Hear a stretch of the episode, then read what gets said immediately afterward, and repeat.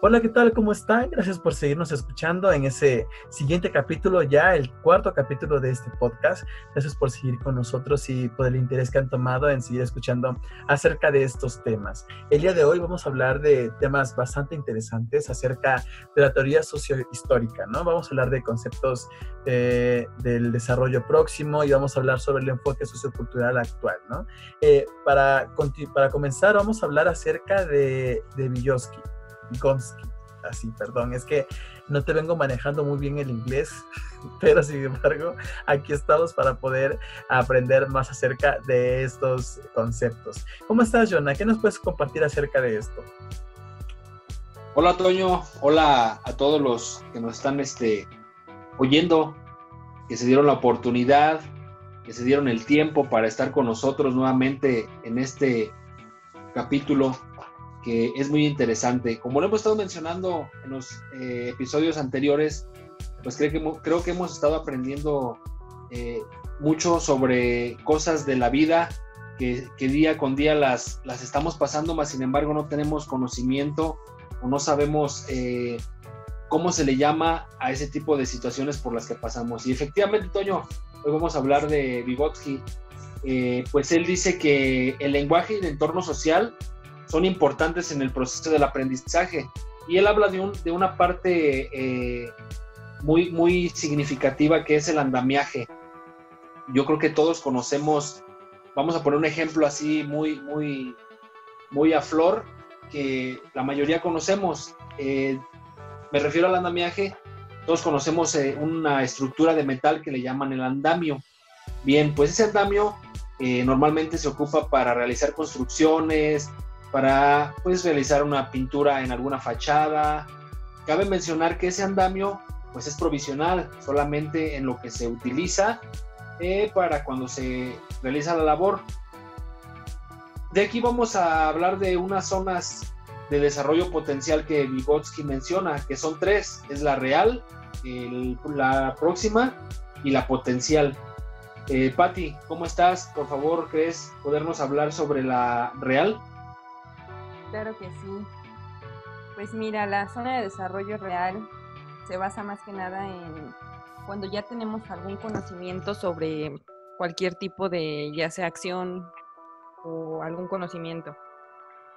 En este caso, vamos a poner de ejemplo a nuestro compañero Antonio eh, en cuanto a,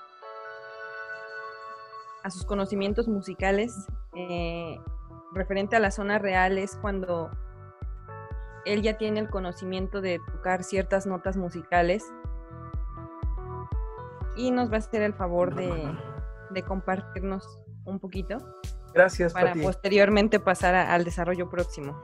Así es, como mencionaba mi compañera, como en esta etapa eh, tenemos un, conocimiento previo, ¿no? Es decir, cuando ustedes entramos, cuando nosotros entramos a la primaria sabemos algunos restar, algunos sumar, ¿no? Entonces ese es un conocimiento previo. En este caso aplicado sobre lo que le lee, mi conocimiento previo podría ser el que yo sé tal vez tres notas, cuatro notas musicales, ¿no? Que son esta, Ok, tengo mis cuatro notas musicales, sin embargo, es lo único que yo sé hacer. ¿Qué es lo que yo necesito para poder aplicar aún más sobre ese instrumento? Que es la siguiente etapa. Claro que sí, Toño. Efectivamente, creo que va a ser muy eh, fácil entender esta teoría de Vygotsky con lo, con lo, que nos va a explicar Toño y con lo que nos está explicando eh, la compañera Patti. Eh, bien, pues nos vuelve a acompañar Nancy quien va a ser la encargada de hablarnos de la zona de desarrollo próximo. Hola, hola. Ok, se refiere al espacio o brecha entre las habilidades que ya uno posee desde el niño, lo que puede llegar a aprender a través de la guía o apoyo que se le puede proporcionar un adulto o un par de competentes. Exactamente, este, perdón, Iván, Exactamente, eh, Nancy, efectiva, eh, como lo mencionas, aquí es donde entra esa parte del andamiaje que, yo les comenté en un inicio. Eh, ya entra el apoyo de algún tutor, de algún mediador, de algún instructor que, es el que te, apoya a, la siguiente etapa, Toño. Claro que sí, eh, como mencionaba mis compañeros, como esa parte en el, en el, concepto que nos dio este Nancy habla sobre cosas que a lo mejor sabemos desde pequeños. En este caso estamos dando un, ejemplo más aplicado como en, en, actualidad para nosotros, en especial para mí, sobre este conocimiento previo sobre estas notas musicales. Ahora bien, con la ayuda de, de un tutor, yo puedo saber allá en casa quienes conocen un capotraste, es una, una un, es un un, apoyo instrumentario que nos ayuda a poder cambiar el tono de voz. Entonces, gracias a este, a este, a este apoyo, a, este, a esta tutoría que yo he llevado, puedo saber que este capotraste me ayuda a poder ajustar el sonido de, del ukelele a mi voz, ¿no? Poder subir unos tonos para que se pueda escuchar de acorde a mi voz. De la misma forma, el tutor me enseña a poder aprender a hacer un rasgueo, a poder aprender a, a tener un ritmo adecuado y por consiguiente queda así.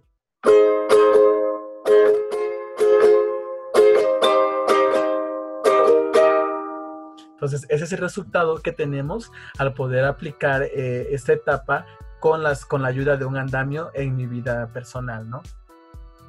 Efectivamente, Toño. Eh, creo que esto va quedando ya más claro, ya más sólido eh, en la explicación que estás dando. Si bien lo mencioné, anteriormente, el andamio sirve únicamente para eh, nutrirte, para llenarte más de capacidades, ¿no? Cuando este andamio pues ya se deja de utilizar, lo, lo, mencionamos, fue, es provisional nada más, entonces llega un momento en el que pues se retira, ¿no? Y llega esta etapa que es la zona de desarrollo potencial. Eh, el compañero Iván nos va, nos va a explicar un poquito y creo que vamos a finalizar con Toño al cierre de, esta zona de desarrollo. Iván, ¿nos puedes explicar sobre la potencial, por favor? Claro que sí, compañero.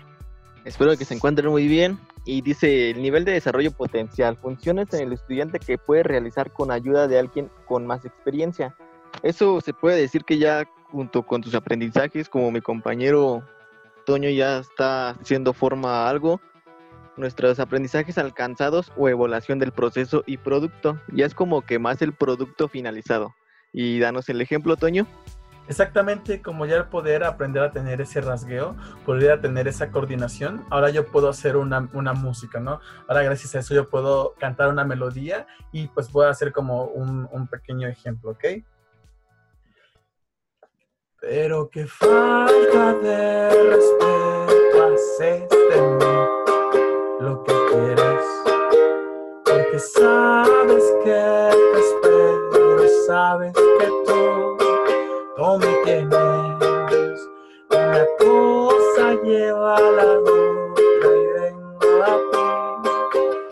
así, ¿no? Entonces es básicamente como gracias a esa etapa que pude desarrollar en el potencial, gracias a, esa etapa real y próxima, yo puedo desarrollar una melodía y con esos conocimientos que previos que puedo tener, puedo desarrollar aún más, más canciones, ¿no? Eh, con ese instrumento y con el conocimiento aplicado en cuanto al canto, ¿no? Eh, pues no, para terminar, igual vamos a hablar acerca de este punto que igual es bastante importante, acerca del enfoque sociocultural actual. Iván, ¿nos puedes hablar un poco acerca de este, este enfoque sociocultural actual? Claro que sí, este se basa más como que en la apariencia de un ser adulto. Hay muchos ejemplos que lo forman así como como tu padre, ¿no? Como el que te da la experiencia. Nomás que dame un, ayúdame poquito, Pati. Este, ahorita vuelvo yo. Creo que se nos cortó el internet con Pati, pero sí es muy cierto, Iván, lo que mencionas. Eh, el, humano, el individuo se empieza a desarrollar, depende del ambiente en el que se desenvuelva. Podemos verlo, eh, en, como su palabra lo dice, culturalmente. Eh, yo, este, personalmente, algunos de ustedes saben que, pues, en la labor que apliqué hace un tiempo, conocí personas de, muchos países, tuve compañeros de Argentina, de Colombia, de Bolivia, Perú, Guatemala, este, Honduras, Estados Unidos, Canadá, eh, Brasil. Entonces, realmente como tuve la fortuna de poder conocer a personas de diferentes lados y me di cuenta que realmente la, la, cultura, eh, influye muchísimo en la personalidad de cada individuo. Incluso en México la, la personalidad de cada uno de nosotros influye según donde pues estemos habitando, ¿no? Como creo que mi, mi, mi personalidad es bastante distinta a las de la mayoría de, de, mis compañeros quienes son queretanos, porque pues yo crecí en la costa y la cuestión, toda esa, esa vida no es muy diferente y eso creo que influye mucho en, en la forma de, de la cultura de ese individuo. Y pues gracias por habernos acompañado en este, en este capítulo. gracias por eh, el tiempo que se han tomado. Hemos llegado al final de este capítulo y esperamos y nos puedan seguir acompañando en los próximos. Y estamos muy agradecidos por ese tiempo que se han tomado. Gracias a mis compañeros que están aquí eh, dispuestos a poder trabajar juntos y poder hablar acerca de estos temas bastante interesantes. Espero que pueda ser eh, comprendido por cada uno de los quienes nos escuchan y pues nos vemos en el próximo capítulo. Hasta luego.